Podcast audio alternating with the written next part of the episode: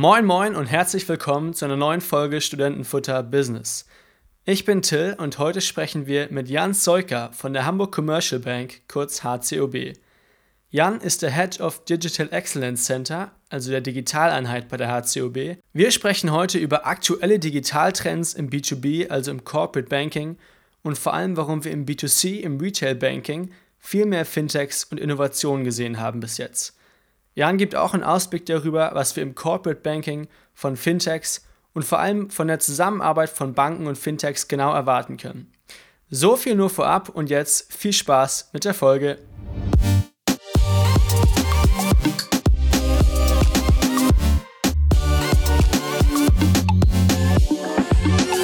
Moin Jan, erstmal schön, dass du da bist. Danke. Wir wollen heute über die Digitalisierung im Bankenwesen sprechen, mit Fokus aufs Corporate Banking. Ich bin gespannt, was du da als Experte zu erzählen hast. Ähm, lass uns erst mit den fünf Studentenfutterfragen anfangen, um dich persönlich ein bisschen besser kennenzulernen. Gerne. Okay? Sag einfach das Erste, was dir in den Kopf kommt. Ähm, ganz kurze Antworten. Mhm. Was ist dein Quarantäneausgleich? mein Quarantäneausgleich ist zum einen äh, die Familie und zum anderen äh, tatsächlich Laufen. Ähm, das, äh, nachdem ich den ganzen Tag an meinem Schreibtisch verbracht habe und jetzt wirklich, wirklich sicher weiß, dass dieser Stuhl nicht dafür gedacht ist, äh, acht Stunden drauf zu sitzen, bin ich immer froh, wenn ich abends irgendwie mich ein bisschen bewegen kann. Ja, sehr gut. Ähm, was ist das letzte Buch, was du gelesen hast? Und ist es eine Buchempfehlung?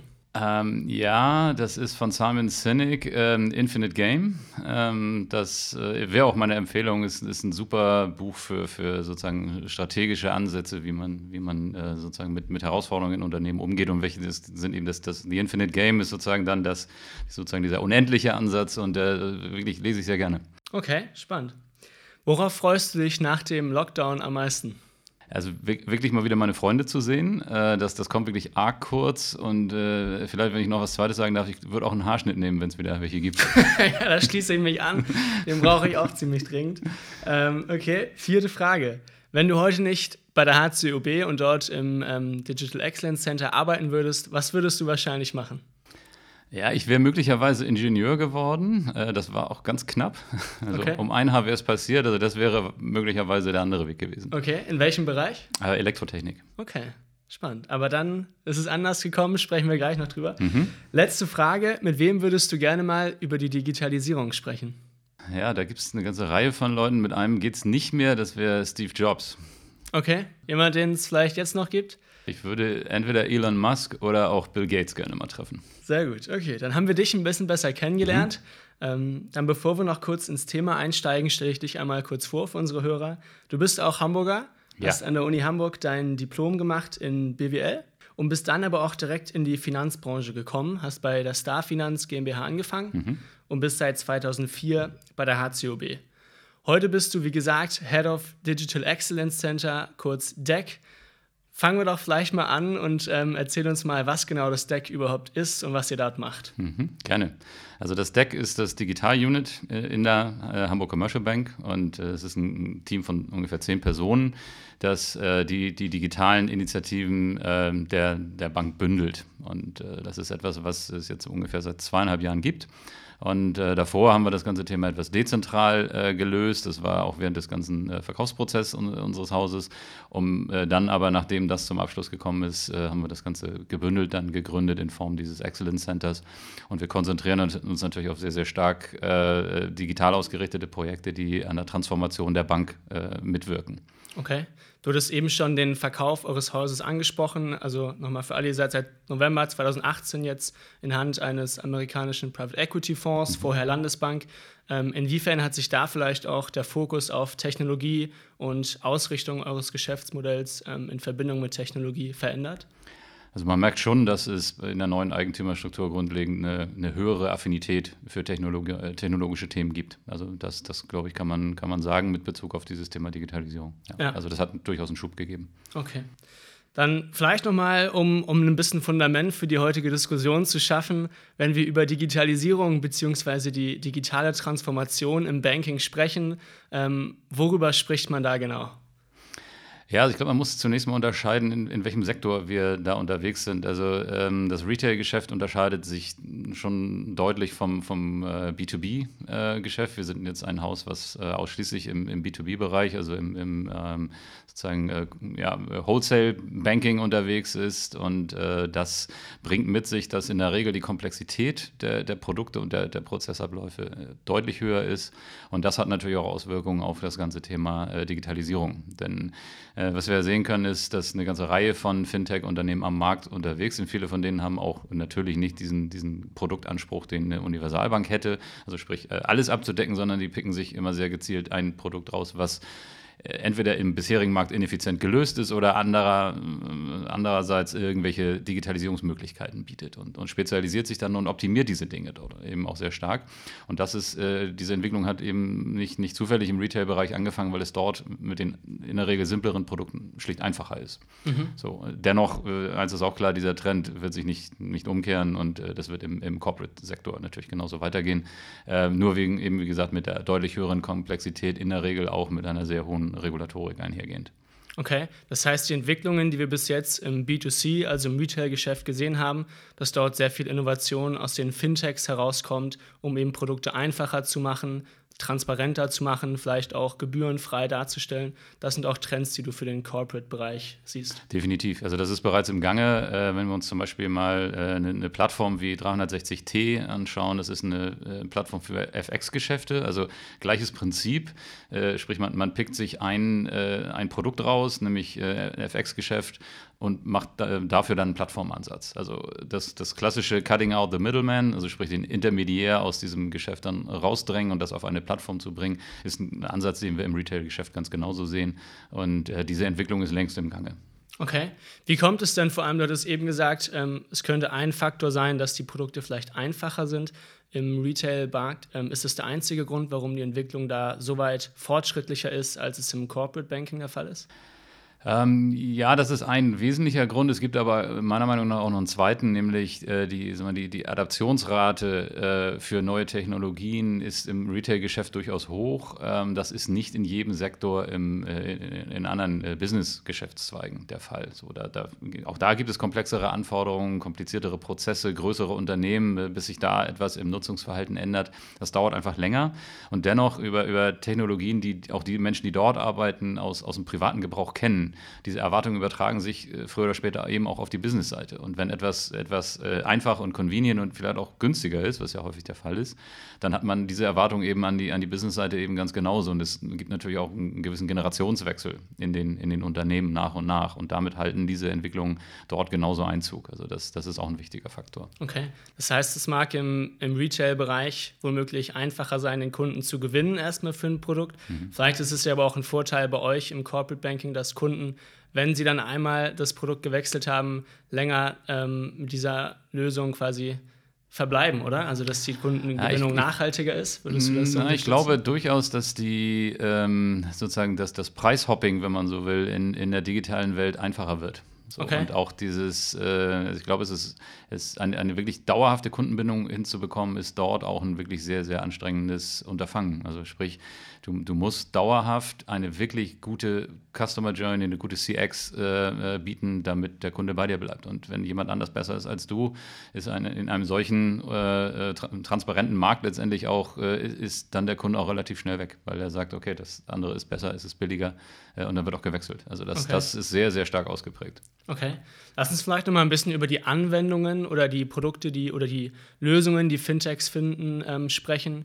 Im Retail-Bereich ja, ist es zum Beispiel die, die Online-Bank N26, die einfach ein Mobile Banking erlaubt, ähm, die transparent ist. Es sind Online-Broker mit geringen Transaktionskosten.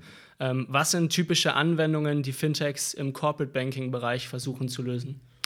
Ja, das sind dort äh, letztendlich auch Prozesse, die äh, im, im, normalen Firmenkundengeschäft oder auch im, im Asset Finance einfach äh, ganz normal vorkommen. Also Kunden-Onboarding-Prozesse, wir sehen, wir sehen sehr gute äh, Lösungen für das Thema Legitimation, wir sehen ganz, ganz tolle Lösungen auch äh, was, was Customer Journeys angeht, was, was ähm, digitale Onboarding-Dialoge für Kunden angeht, äh, aber auch Risikobewertungstools. Da, da, tut sich einfach unheimlich viel. Und das ist natürlich durchaus auch für Banken interessant.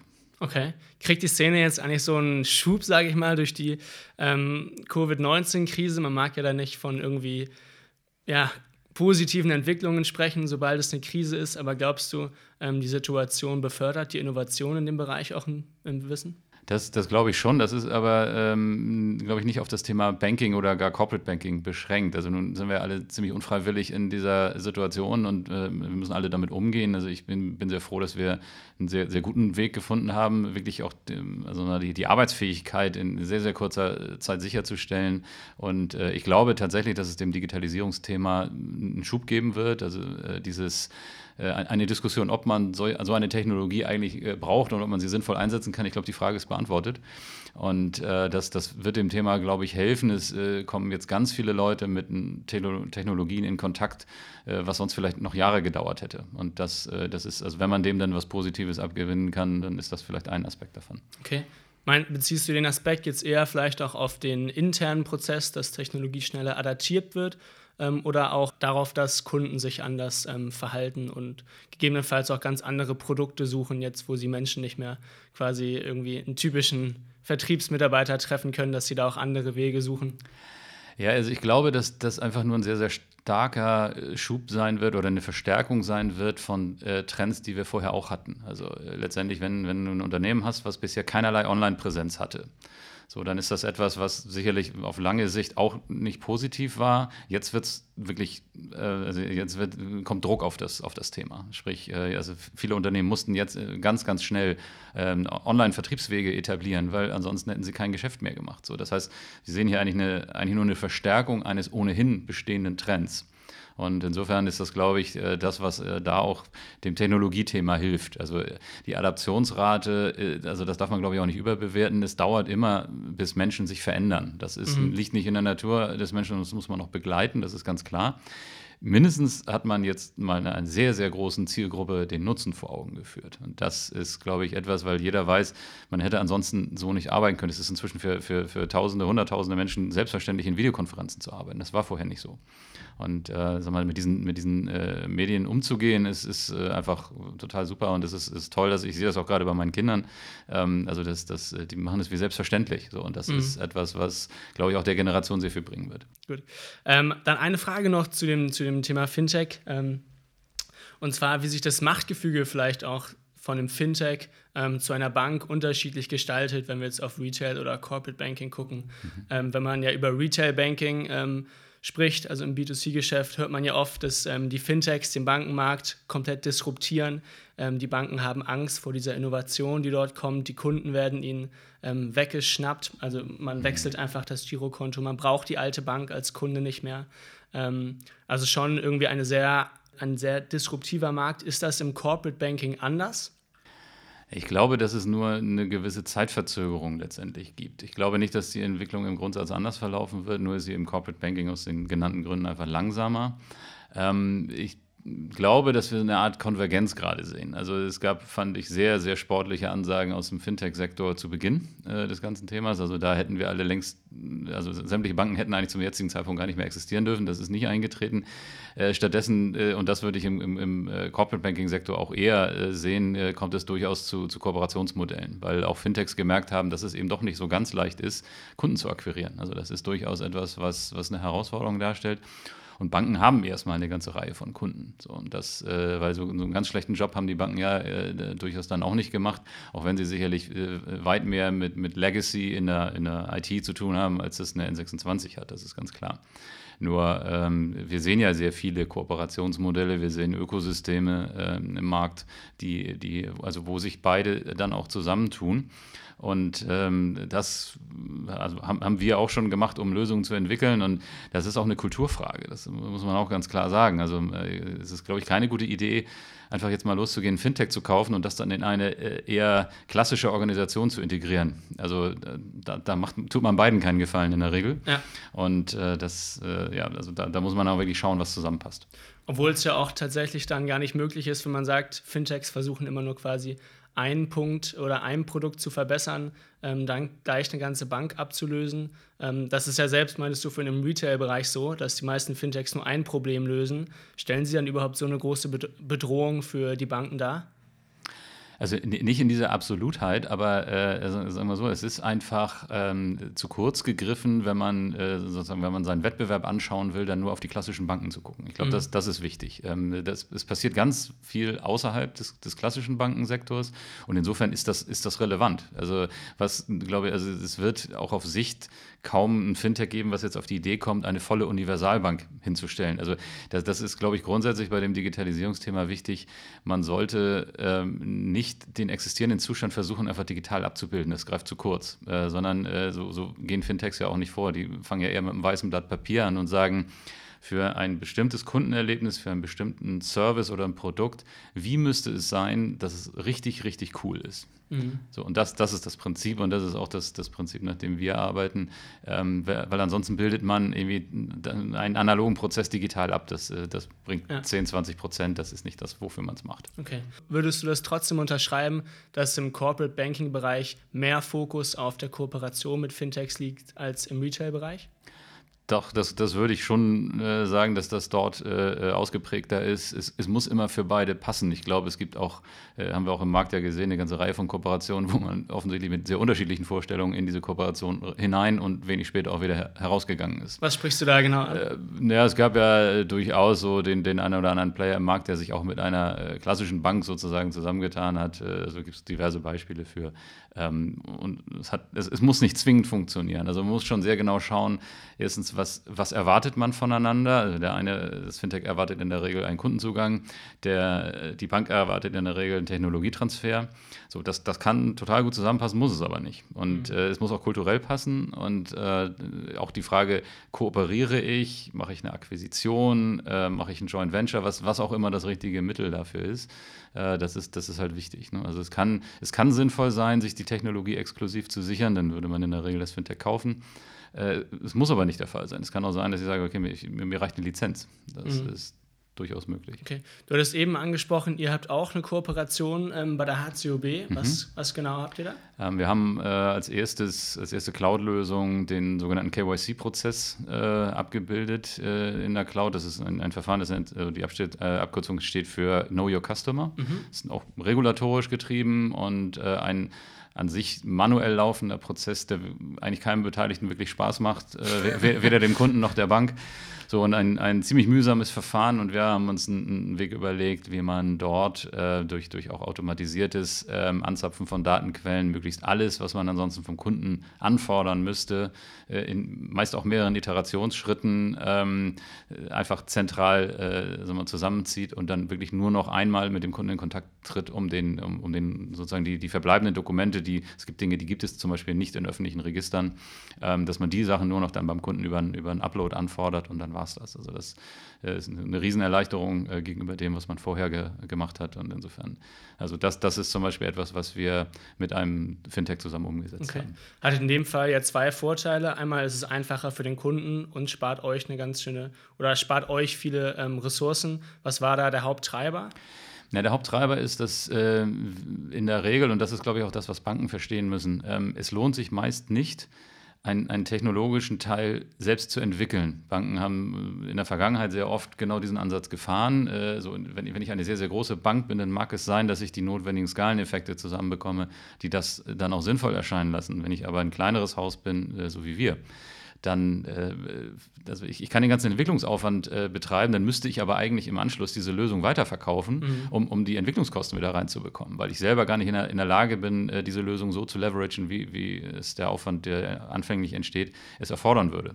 Und äh, das, das muss man dann sich auch irgendwann vergegenwärtigen und das spricht eben gerade für solche Kooperationslösungen. Und das ist dann eher äh, Buy statt Make. Okay.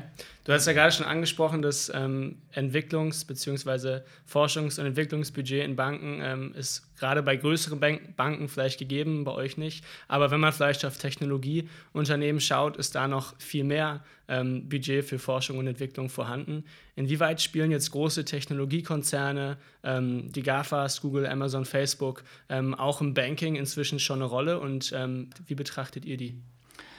Ja, es gibt äh, durchaus ja erste Ansätze, ähm, wenn wir uns mal anschauen, äh, PayPal beispielsweise als äh, zunächst mal als Anbieter von, von äh, Zahlungsverkehrslösungen, die auch zugegebenermaßen weit einfacher sind als die aus, dem, auch aus der Regulatorik entstandene IBAN. Ja, also alle kennen diese IBAN-Nummern, die sind nicht besonders handlich.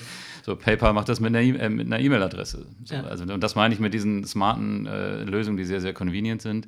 Ähm, und das fängt dann in der Regel, ja, wie gesagt, im einfachen Produktspektrum, zum Beispiel Zahlungsverkehr, fängt das an.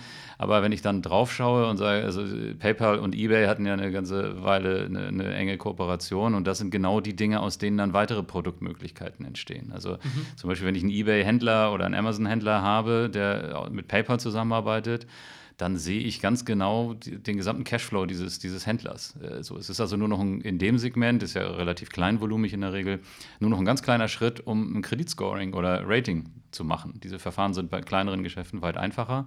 So, und äh, daraus dann zum Beispiel ein, ein, ein Kredit zu entwickeln, der sozusagen gescored wird über die Umsätze, die man auf PayPal sehen kann. Mhm. Ist, ist eine total smarte Lösung. In, dem Segment kann ich das auch weitgehend sozusagen mit, mit äh, künstlicher Intelligenz umsetzen und dann äh, sozusagen äh, weitgehend ohne äh, Mitarbeiter einen Kredit sozusagen bewerten lassen. Mhm. Das sind, das, also sprich, es fängt in einem meist einfachen Produktspektrum an und daraus ergeben sich oft dann wirklich weitere Lösungen, die dann auch ganz klar in, in, den, in das eigentliche Produktspektrum von Banken hineinreichen. Inwieweit siehst du diese Macht von den ähm, technologiegetriebenen Firmen darin, jetzt euch quasi auch einen großen Teil eures Kerngeschäftes wegzunehmen? Also wie real siehst du die Bedrohung da? Naja, also qua, alleine qua Größe und qua Kapital ist das ja durchaus äh, äh ne, ne, ne, eine reale Bedrohung. Nun muss man ja auch sagen, dass die GAFAs bisher offensichtlich äh, vergessen haben, das, äh, sagen wir, das Auslöschen des, des europäischen Bankensektors auf ihre To-Do-List zu setzen. Äh, das ist bisher zumindest noch nicht passiert. Und das hängt natürlich auch ein Stück weit damit zusammen, dass dieser Markt sehr, sehr reguliert ist. Und das ist also schon, und das muss man, glaube ich, Banken auch zugutehalten, ähm, sag mal, mit, mit, der Regulatorik umzugehen, ist schon sehr aufwendig. Und, mhm. äh, das, die hat auch ihre Berechtigung, ganz klar. Aber das macht natürlich auch einen Markteintritt für die GAFAs äh, auch ein Stück weit unattraktiv. Und äh, die konzentrieren sich nach, meinem, äh, nach meiner Einschätzung demzufolge im Moment auch schlicht auf einfachere Ziele. Das, mhm. Das sieht man schon, heißt aber nicht, äh, dass das nicht irgendwann doch in den Fokus rückt. Okay. Und vor allem ja auch auf Retail Banking, also das PayPal angesprochen, die zwar auch kleine und mittelständische Unternehmen auch teilweise finanzieren, mhm. ähm, aber auch zum Beispiel Apple Pay, was ähm, meines Wissens nach nur für ähm, B2C-Anwendungen gebaut ist. Ähm, inwieweit siehst du da auch schon ähm, Schritte von den Technologieunternehmen in Richtung Corporate Banking? Ja, schauen wir mal, der, der, also das Rating, was du für einen Kredit machen musst, ist natürlich in diesem kleinvolumigen äh, Sektor, also äh, SMI-Segment, also dann eher das S sozusagen im, im SMI-Segment, ähm, deutlich simpler. Also da kannst du ein, ein Rating aufbauen, was letztendlich auf, auf Konto und Umsätzen basiert. Mhm. Das kannst du im Corporate Banking so nicht. Das heißt aber nicht, dass äh, auch an der Stelle es nicht zu einer starken Digitalisierung eines Kreditentscheidungsprozesses kommen kann und auch sollte. Also auch das mhm. sind natürlich Themen, äh, die, die wir uns anschauen, weil da ist durchaus natürlich noch einiges an Potenzial zu heben. Und äh, ganz klar, also im Wettbewerb ist es, ist es dann halt so, wenn, wenn die Banken es nicht heben, dann wird es jemand anders geben, der mhm. das tut. So. Wie geht ihr jetzt damit um, dass ihr wisst, es gibt Firmen, die haben diese Daten, die können gegebenenfalls bessere Auswertungen treffen? Ähm, sind da irgendwie Bestrebungen oder merkst du, dass es Bestrebungen im Bankenmarkt darüber gibt, dass andere ähm, mehr versuchen, aufgrund von Daten ähm, irgendwie bessere maßgeschneiderte Services anzubieten? Ganz klar, also wenn wir uns diese PSD2-Initiative anschauen, dann ja, ist, also das ist, das ist eine europäische Regulierung, die sich äh, damit befasst, dass es eben einen gleicheren Zugang zu Kontodaten gibt, okay. also zu Umsätzen und ähnlichem. Also das heißt, es ist, ähm, es ist zwingend erforderlich, dass jemand, äh, in, also dass der Kunde in der Lage sein muss, durch, durch Zustimmung anderen Unternehmen, auch Nichtbanken, dann ein, äh, mal, diese Daten zur Verfügung zu stellen, um dann darauf zum Beispiel Services zu bauen, anzubieten. So, und insofern ist das natürlich etwas, was, was ein, ein äh, Level Playing Field äh, letztendlich äh, im Wettbewerb herstellen soll.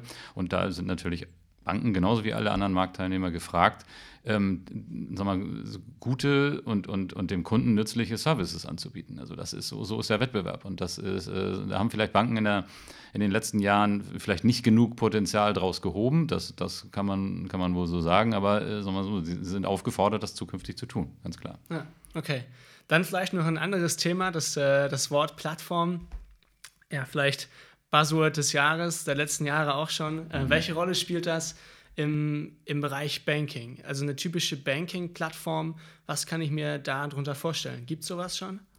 Ja, also das, das, entsteht ja, wie gesagt, auf Basis einzelner Produkte. 360T hatte ich da äh, genannt mhm. für, für das Thema FX-Geschäft. Es gibt auch andere äh, Plattformen, die genau das äh, versuchen herbeizuführen. Und das ist. Also es gibt Crowdlending-Plattformen, es gibt Crowd-Investing-Plattformen, also diese ganzen Dinge sehen, sehen wir ja überall. Das hat jetzt vielleicht noch nicht so den Durchbruch, äh, wobei 360T schon sehr, sehr erfolgreich ist, das muss man sagen. Kannst du 360T vielleicht noch ein bisschen genauer erklären? Ja, das ist äh, eigentlich eines der, der ja, wertvollsten deutschen Startups, ähm, die dann aber anschließend von der deutschen Börse gekauft wurden und äh, inzwischen, ich glaube, 29 der DAX 30 Unternehmen bedienen. Also ähm, sehr, sehr erfolgreich, wie gesagt, mit dem, mit dem Produkt FX-Geschäft. Äh, ähm, und das ist. Äh, Foreign äh, Currency. Ja, das, genau. Okay. Das ist äh, schon, schon beeindruckend. Also da, da sieht man eben mitten, tatsächlich mitten im, äh, im Corporate Banking äh, dann ja ein, eine Plattform auftauchen, wie gesagt, mit dem relativ schmalen Produktansatz, aber das ist eben genau der Weg, wie es dann anfängt. Also man, okay. Und das, das ist schon, schon spannend und das wird, glaube ich, auch im Corporate Banking-Segment weitergehen. Mhm. Also bei, du hattest eben ja hier Crowdfunding, Crowdlending-Plattformen angesprochen. Da ist mir jetzt in der Tat schon bewusster, wo da quasi der, Netzwerk ähm, der Netzwerkeffekt entsteht mhm. und die Plattform ähm, erfolgreich funktionieren kann. Mir ist noch nicht so ganz klar, abgesehen von 360T, wie genau so ein Netzwerkeffekt im Corporate Banking zustande kommen kann. Ja, stell dir vor, du, bist ein, du hast ein Unternehmen mhm. und du brauchst eine Finanzierung. Mhm. So, und jetzt kannst du natürlich den, den, Weg gehen, du gehst, wie klassischerweise, du gehst, hast drei Hausbanken, zwei oder drei, wenn du ein größeres Unternehmen bist, und dann sprichst du mit denen und dann gibt es natürlich auch noch andere Banken. Aber das heißt, der sozusagen der ähm, dieser, dieser Prozess des Matchmakings, du, du, du, suchst eine Finanzierung und es gibt welche im Markt, die bieten welche an, äh, ist äh, ja im Moment e-, eher analog und, und für dich dann auch vergleichsweise aufwendig. So. Mhm. Auch da kann es äh, durchaus ja denkbar sein, eine, eine Plattform zu haben, die genau dieses Matchmaking für dich macht. Und ähm, also wie, wie, ein Vergleichsportal letztendlich, äh, du dann am Ende eigentlich den Kontakt zu der Plattform hast, nicht aber mehr zu dem Produktprovider, der hinten mhm. dran hängt. Also die Bank wäre dann von einem direkten Counterpart gegenüber dem Kunden zu einem Produktprovider äh, wenn man so will, zurückgestuft. Und äh, in der Mitte, deswegen auch Cutting Out the Middleman, äh, sitzt die Plattform. Das ist das Prinzip. Ja. Und das ist ja durchaus erstmal für jedes Produkt denkbar. Okay. Und das heißt, diese klassischen Kreditplattformen, die man ja aus dem ähm, B2C-Geschäft schon kennt, da ist noch keine allgegenwärtig im B2B-Bereich? Nein. Okay. Spannend. Also es machen sich ja. gerade welche auf dem Weg. Äh, manche behaupten auch schon, sie seien am Ziel. Das sehe ich ein bisschen anders, aber ja. ähm, so, aber das, also das ist ganz klar eine Entwicklung, die, die man sieht und äh, die hat ihren Ursprung im Retail-Geschäft, aber findet jetzt ihre Fortsetzung auch auf der anderen Seite. Okay, sehr spannend. Dann vielleicht noch zwei, drei Fragen so schon zum, zum Abschluss des Podcasts. Ähm, was sind vielleicht Trends, wenn wir nochmal aufs Corporate Banking ähm, schauen, die wir heute vielleicht nicht besprochen haben, die du sehen wirst, wenn man in zehn Jahren vielleicht auf das, auf das Geschäftsmodell ähm, schaut, die sich noch grundlegend verändern werden? Mhm. Also ich glaube, dass es ähm, dort noch auf der, äh, auf der Kundenseite eine rasante Entwicklung geben wird. Äh, wir sehen ja in einzelnen Branchen auch, dass äh, da teilweise auch, auch die, die Unternehmen sich sehr, sehr dynamisch entwickeln und es wird da, glaube ich, auch eher zu einer Umkehr kommen. Das heißt, es wird sozusagen der, der der Druck von der Kundenseite kommen, äh, die Digitalisierung voranzutreiben. Also das wird, glaube ich, ein Trend sein. Und Werden Fintechs vielleicht auch bemerken, irgendwie, dass der Markt auch attraktiv ist? Weil rein, rein von der Größe gesehen, unter, also korrigiere mich gerne, wenn es falsch ist, aber es ist ja sogar der größere also es ist Markt, definitiv oder? ein sehr, sehr attraktiver Markt. Ja. Ähm, und ja, Fintechs werden sich dort mit den Qualitäten, die sie entwickelt haben, äh, definitiv tummeln. Das, okay. das, ist, das ist so. Und äh, das wird diesen, diesen Druck von der Kundenseite äh, durchaus noch verstärken. Also die, die, wie gesagt, entweder die Entwicklungen, die auf der Retail-Seite bereits sichtbar geworden sind, werden von, von, den Nutzern, die ja so, sie sind ja sowieso Privatpersonen, als auch mit, also Mitarbeiter oder vielleicht auch Geschäftsführer eines Unternehmens. Und da unterscheiden die Menschen schlicht nicht. Sie, sie, kennen das und sie wollen das auch auf der anderen Seite. Das geht relativ schnell. Mhm. Und äh, das, also das, glaube ich, wird, wird sehr stark zunehmen. Und ich glaube, was auch sehr stark zunehmen muss, ist, ähm, dass die Orientierung an, dem, an der Customer Experience äh, im Verlauf von, egal was es ist, welcher Service, welches Produkt, äh, auch schon beim Onboarding, die Erwartung daran, wie du sozusagen, wie das Onboarding für einen Service, den du nutzen willst, ähm, aussehen muss. Ich glaube, es wird einen Trend geben, dass Leute immer weniger akzeptieren, wenn das, wenn das einfach hakt. Also wenn das, mhm. Oder wenn es nicht komfortabel ist oder mühsam oder sonst irgendwas. Also die, der, der Trend, eine wirklich sehr gute CX anbieten zu müssen, wird, wird glaube ich, auch deutlich steigen. Okay, spannend. Und die zweite Frage, so ein bisschen aufbauend darauf, ähm, für Leute, die sich de für den Bereich Banking interessieren, ähm, jetzt vielleicht noch in Schule oder Studium stecken, was sind vielleicht ähm, Hard Skills, die du als besonders relevant für die Bankenbranche siehst? Ist es überhaupt noch die Ausbildung als ähm, Bankkaufmann oder Bankkauffrau oder was würdest du sagen, sind vielleicht sogar viel entscheidendere Fähigkeiten heutzutage? Also wenn ich auf mein Team gucke, äh, dann ist für mich das wesentliche Merkmal, dass man eine, sag mal, ein, eine duale oder einen dualen Schwerpunkt von, von äh, Kompetenzen aufbauen sollte. Es reicht nicht mehr, ähm, jetzt reine, reine IT-Skills zu haben. Ich, ich kann programmieren, super. Äh, oder ich, ich kenne mich nur mit der Business-Seite aus, das ist alles toll. Äh, das reicht nicht. Man braucht für, meiner Meinung nach, für das Digitalisierungsthema insbesondere ähm, die Sicht auf beides. Also ähm, äh, auch gerade in, dem, in, einem, in einem digitalen Unit wie, wie meinem ist dieses, die, die Brücke zwischen Business und, und der IT-Seite ist das wesentliche Element. Und weil es dort eben eine ganze Reihe, und das setzt sich im Banking inzwischen auch durch, viele Banken arbeiten inzwischen an Projekten, die haben sie noch nie gemacht. Mhm. So, das heißt, ein, ein weiteres wesentliches Skill, was, was man, glaube ich, dort mitbringen sollte, ist die, die, die Bereitschaft und die Fähigkeit zu situativem Lernen dass man, äh, also ich habe häufig auch Themen, wo es darum geht, Dinge zu lösen und die Suche nach jemandem, der es schon mal gemacht hat, die kann ich gleich einstellen, weil es diesen Menschen nicht gibt. Mhm. So, insofern äh, braucht man Menschen, die dann auch ein Stück weit unerschrocken an das Thema rangehen und sagen, okay, hat noch niemand gemacht. Äh, also wir, wir arbeiten immer nach einem bestimmten Muster, das beginnt mit einer Ideation und äh, geht dann in ein Prototyping über. Und da haben wir Mechanismen, wie man genau diese Sachen macht. Also sprich, Dinge zu tun, in einem Umfeld zu tun, was sich dynamisch entwickelt, die noch niemand gemacht hat. So, und das, mhm. äh, das halte ich jetzt, also wenn, wenn ich jetzt an der Uni wäre, ist, ist, das, glaube ich, genau die Richtung, die man einschlagen sollte, weil das gilt ein Stück weit auch unabhängig vom Banking. Das, äh, das würde ich in anderen Industriezweigen ganz genauso sehen. Okay. Was haben die meisten Teammitglieder von dir für einen für Background? Sehr unterschiedlich. Also ich habe eine promovierte Mathematikerin, ich habe einen äh, Menschen, der ist Wirtschaftsinformatiker und gleichzeitig kennt er sich sehr gut in Structured Finance aus. Ähm, also ich habe ein sehr, sehr diverses Team und das ist Absicht. Ja. Wie viele Leute seid ihr da im, Zehn. Deck? Zehn. Zehn. Okay. Und bisher habt ihr euch ja auch stark auf interne Prozesse fokussiert. Ähm, richtig? Ja, also das KYC-Thema ist schon etwas, was auch einen, einen Customer-Facing-Anteil ja, hat, okay. äh, das, das durchaus. Aber klar, wir schauen uns auch, auch interne Sachen sehr intensiv an. Wir, wir schauen auch sehr auf die Kosten. Ähm, beispielsweise haben wir die, die Bank äh, Robotics fähig gemacht. Also mhm. wir sind in der Lage, Software-Roboter einzusetzen und die sind letztendlich nichts anderes als ein Pflaster für einen schlechten Prozess, muss, mhm. muss man ehrlich sagen, bieten aber durchaus eine Menge Effizienzpotenzial, also auch solche Dinge tun wir. Was sind vielleicht noch ähm, Sachen, die bei euch in der Pipeline sind, die ihr anstrebt, mit Fintechs zu lösen? Gibt es da einen speziellen Use Case, wo ihr gerade quasi beim Startup Scouting seid? Also das ist eigentlich ongoing, ne? Also ja. Startup Scouting und Technologie Scouting ist bei uns Vielleicht sozusagen. kannst du ja hier dann einen Ausruf aussprechen. Oh ja, also was, was ich hochspannend finde aktuell, aktuell ist das Thema Data Analytics. Mhm. Ähm, es gibt eine ganze Reihe von spannenden Unternehmen am Markt, die die Daten zur Verfügung stellen, mit denen man wahnsinnig gute Simulationen machen kann, äh, Risikomanagement-Analysen ähm, und Simulationen bauen kann. Das ist, äh, und in dem Feld ist extrem viel Bewegung, das, das finde ich sehr spannend. Okay. Spannend, gut. Ja, ich finde, wir haben einen sehr guten Einblick in das Thema Corporate Banking bekommen, vor allem im Vergleich zum Retail Banking und wie die Digitalisierung da, ähm, welchen Einfluss sie hat. Vielen, vielen Dank, dass du dir die Zeit genommen hast und sehr gesund. gerne. Danke dir. Bleib du auch gesund. Das war die heutige Folge Studentenfutter Business mit Jan Seuker von der Hamburg Commercial Bank. Ich hoffe, es hat euch gefallen und ihr konntet was Neues dazulernen. Wenn ihr wollt, könnt ihr uns wieder ab nächsten Montag mit einer neuen Folge hören.